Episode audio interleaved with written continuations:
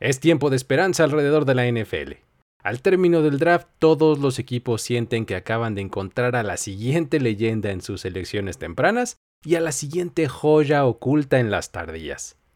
Hoy en nuestro conteo en la NFL en 10 recapitularemos lo más destacado del evento más importante del offseason, el draft de la NFL en su edición 2023. Yo soy Luis Obregón y seré su anfitrión. ¡Comenzamos! Comienza la cuenta regresiva para el podcast que resume la acción de tu fin de semana NFL. La NFL en 10. La NFL en 10. Con Luis Obregón. Número 10. Tres corebacks en las primeras cuatro selecciones. Bryce Young a los Panthers en el 1.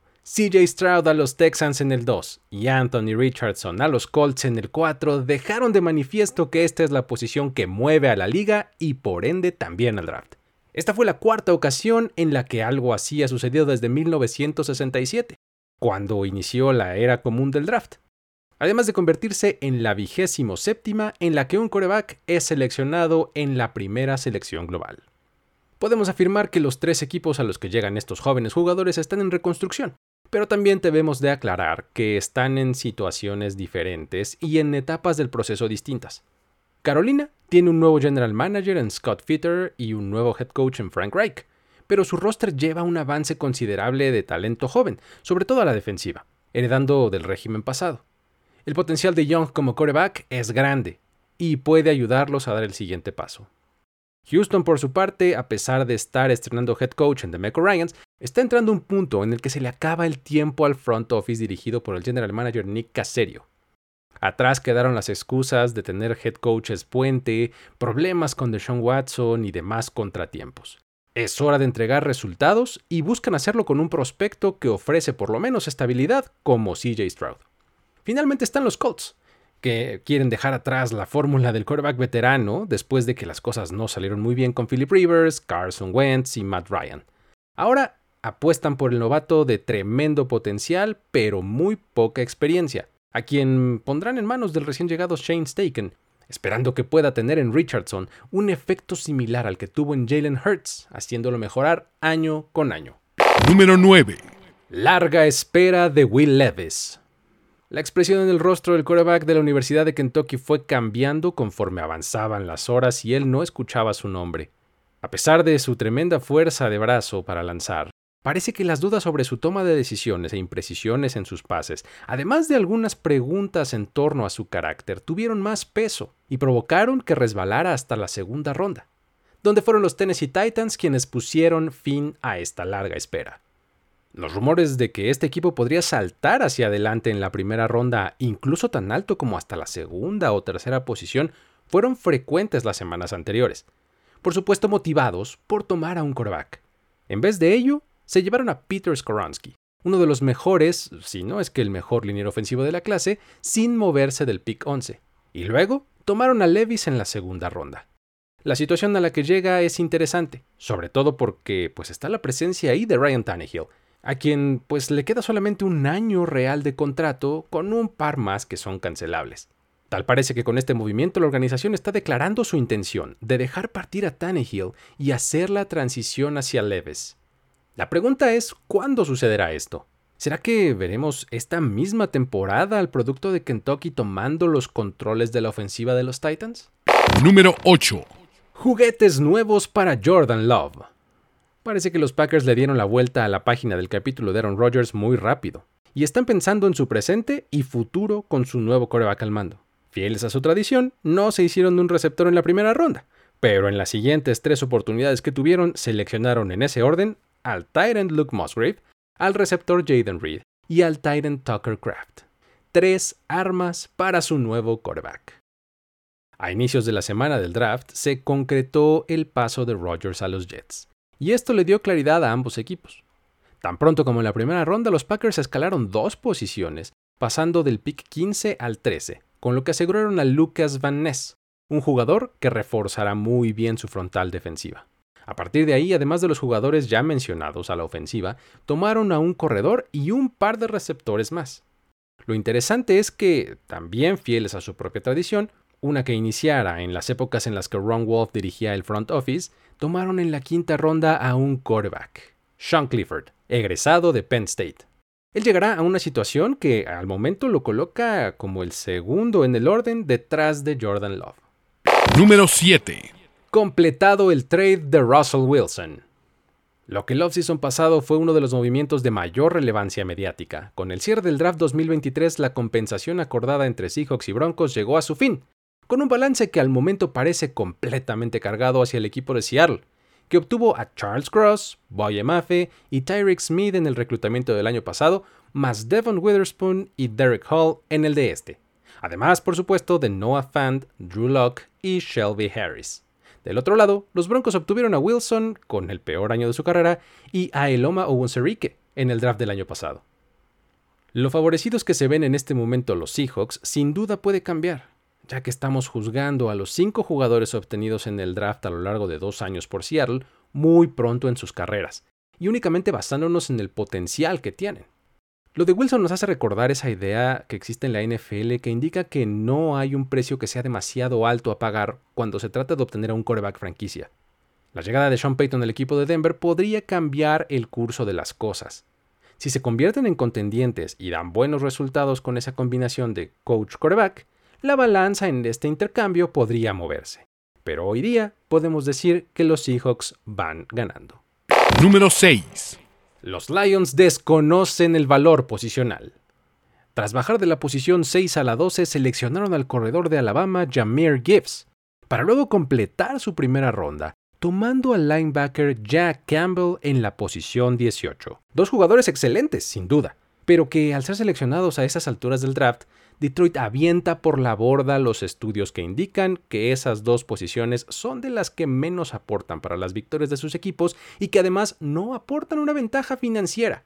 El de los Lions fue un draft por lo menos desconcertante.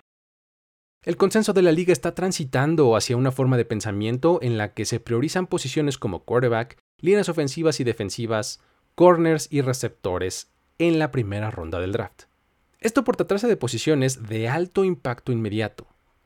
Tener un buen jugador en estas posiciones aporta una gran diferencia para el equipo a un precio muy bajo, comparado con lo que gana la élite de estas mismas posiciones. Mientras tanto, tener a un muy buen corredor o un muy buen linebacker, como lo tendrán los Lions esta temporada sin duda, hace muy poca diferencia en el panorama general de las cosas, y se deja pasar la oportunidad recién mencionada de obtener producción, digamos, tipo Justin Jefferson, o Joe Burrow, o Nick Bosa, a un precio francamente regalado con respecto al beneficio obtenido. Los Lions fueron una gratísima sorpresa en 2022, y mucho se ha especulado de qué tan lejos podrían llegar la próxima temporada construyendo sobre el éxito obtenido. Sin embargo, el hecho de que hayan suspendido a su receptor Jameson Williams para el inicio de la temporada y ahora hayan dejado pasar la oportunidad de tomar a alguno de los pocos jugadores de impacto inmediato que estaban disponibles, hace que las preguntas regresen. Número 5. Lamar Jackson, nuevo contrato y nuevas armas. A solo unas horas de que comenzara el draft, el mismo quarterback dio a conocer que tenía un nuevo acuerdo con los Ravens por 5 años y 260 millones de dólares, con 185 de ellos garantizados. Unas horas después, el equipo tomó en la selección 22 al receptor Safe Flowers, que se sumará a las filas del equipo para complementar al recién llegado Odell Beckham Jr., dándole un nuevo look a esta ofensiva. Los recovecos del contrato aún están por ser revelados, por lo que no hay claridad total de, por ejemplo, cuánto de esos 185 millones son completamente garantizados y cuánto es garantía contra lesión. Una diferencia sutil pero importante. Tampoco sabemos cómo es el flujo de dinero y demás detalles que nos darán mucha más certeza. Parece que lo importante ahora es determinar qué tanto Jackson como el equipo ganaron en este acuerdo. No hay un ganador y un perdedor claro como muchas veces queremos buscar. Lamar superó el promedio anual de ganancias establecido por Jalen Hurts hace apenas unos días, llegando a los 52 millones de ganancia por año. Mientras que los Ravens tienen a su favor una estructura tradicional de contrato y evitaron el 100% de la compensación garantizada. Con esto parece que ahora sí el contrato de Deshaun Watson quedará calificado como la aberración que los dueños quieren que sea. Cada oportunidad que un coreback ha tenido de conseguir algo similar ha fallado. Hertz y Jackson son solamente los últimos dos ejemplos, pero estuvo Kyler Murray, Russell Wilson, Derek Carr y Daniel Jones, Todos ellos firmaron después de Watson y todos aceptaron estructuras contractuales con el dinero garantizado al inicio del contrato, tal y como a los dueños les gusta. Del lado de fútbol, los Ravens no pueden negar que tienen un roster construido para Lamar, lo cual también es benéfico para el coreback. Y ahora, con un cuerpo de receptores renovado, intentarán dar el siguiente paso para contender en 2023. Número 4. Obra de Bill Belichick.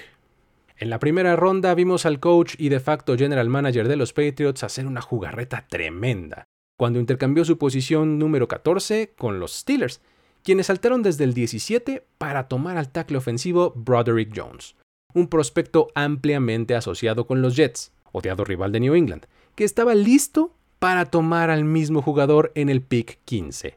Y por si fuera poco, habiendo bajado esos lugares, encontraron todavía disponible a Christian González, quien para muchos es uno de los dos mejores corners de esta clase.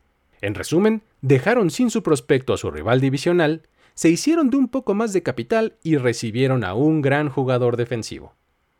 Además de este acierto en la primera ronda, más adelante aseguraron a un receptor con buen potencial como Kishon Bout, a quien tomaron en la sexta ronda, cuando algunos scouts incluso pronosticaban que sería tomado tan pronto como en la cuarta.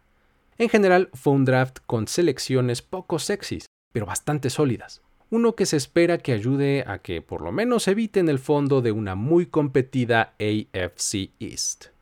Número 3. Gran draft de los Steelers. Comencemos por lo más importante. Por fin atendieron temprano en el draft a su línea ofensiva, algo que llevábamos esperando por lo menos un par de años. Luego, para iniciar el segundo día, aseguraron al corner Joey Porter Jr., quien resbaló desde la primera ronda para aterrizar en el equipo en el que su padre ya es una leyenda. Omar Khan tiene un primer draft digno de presumir en su primera oportunidad como general manager. Estas dos selecciones fueron tan solo el inicio. El defensive tackle Keanu Benton y el linebacker Nick Herbig, selecciones de segunda y de cuarta ronda, encajan perfectamente en su sistema defensivo. En tercera, terminaron con la larga caída de Darnell Washington, un Tyrant con cualidades físicas impresionantes que se esperaba que fuera tomado tan pronto como en primera ronda. Sin embargo, asuntos de lesiones provocaron que los equipos se alejaran de él en rondas previas. Ahora será un complemento perfecto para Pratt Fryermuth. El corner Corey Trice era para muchos una selección de tercera ronda y ellos lo obtuvieron en la séptima. En general, un paquete de jugadores que resulta bastante impresionante. Número 2. Brutal ofensiva en Seattle.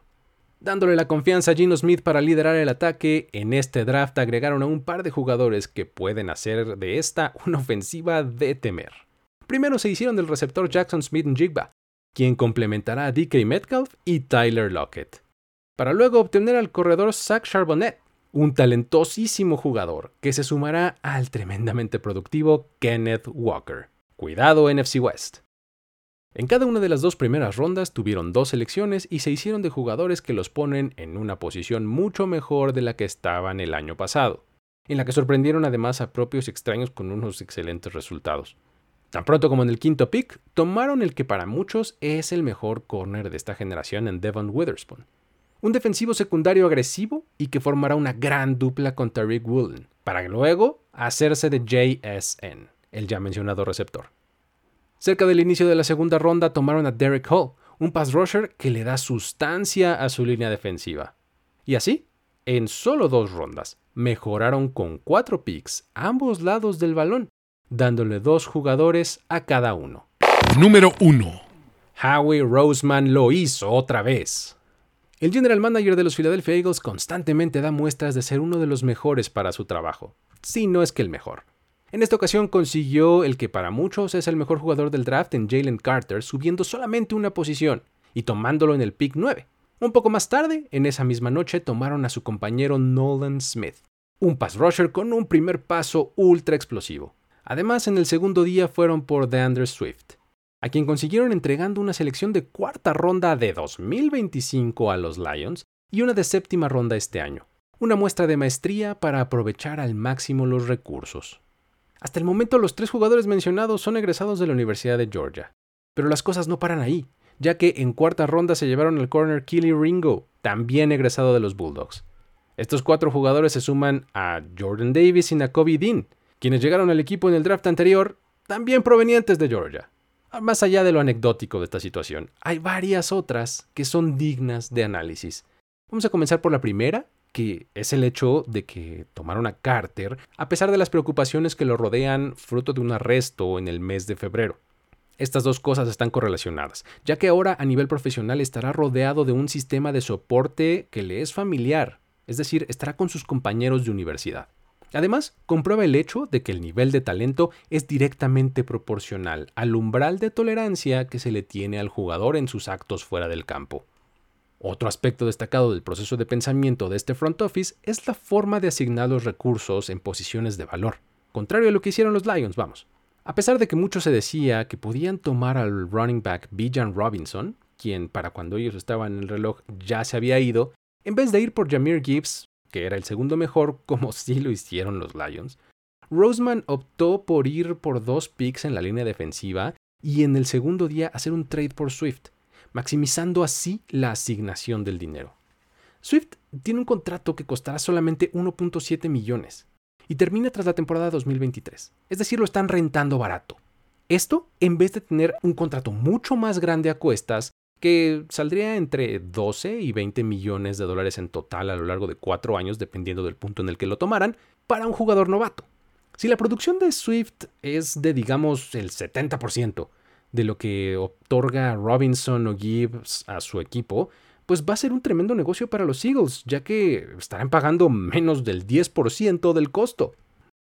Finalmente, un punto más a destacar es el hecho de que en sexta ronda tomaron al quarterback Tanner McKee, no basta con haber traído a Marcus Mariota y también a Ian Book para estar detrás de Jalen Hurts, sino que ahora lanzan un dardo más a la posición más importante, apostando a que alguno de los tres salga bien y tener al próximo quarterback listo en caso de emergencia, o en su defecto, usarlo como moneda de cambio. Roseman lo hace ver tan fácil que hasta parece que ser general manager de la NFL realmente lo es. La NFL en 10. Hasta aquí llegamos con este conteo. Pero antes de despedirnos, te recuerdo que te suscribas al feed de este podcast en la plataforma de tu preferencia. Deja un rating y una reseña. No te cuesta nada y nos ayuda muchísimo. Si quieres más contenido sobre la liga, te invitamos a que sigas a Mundo NFL en todas las plataformas.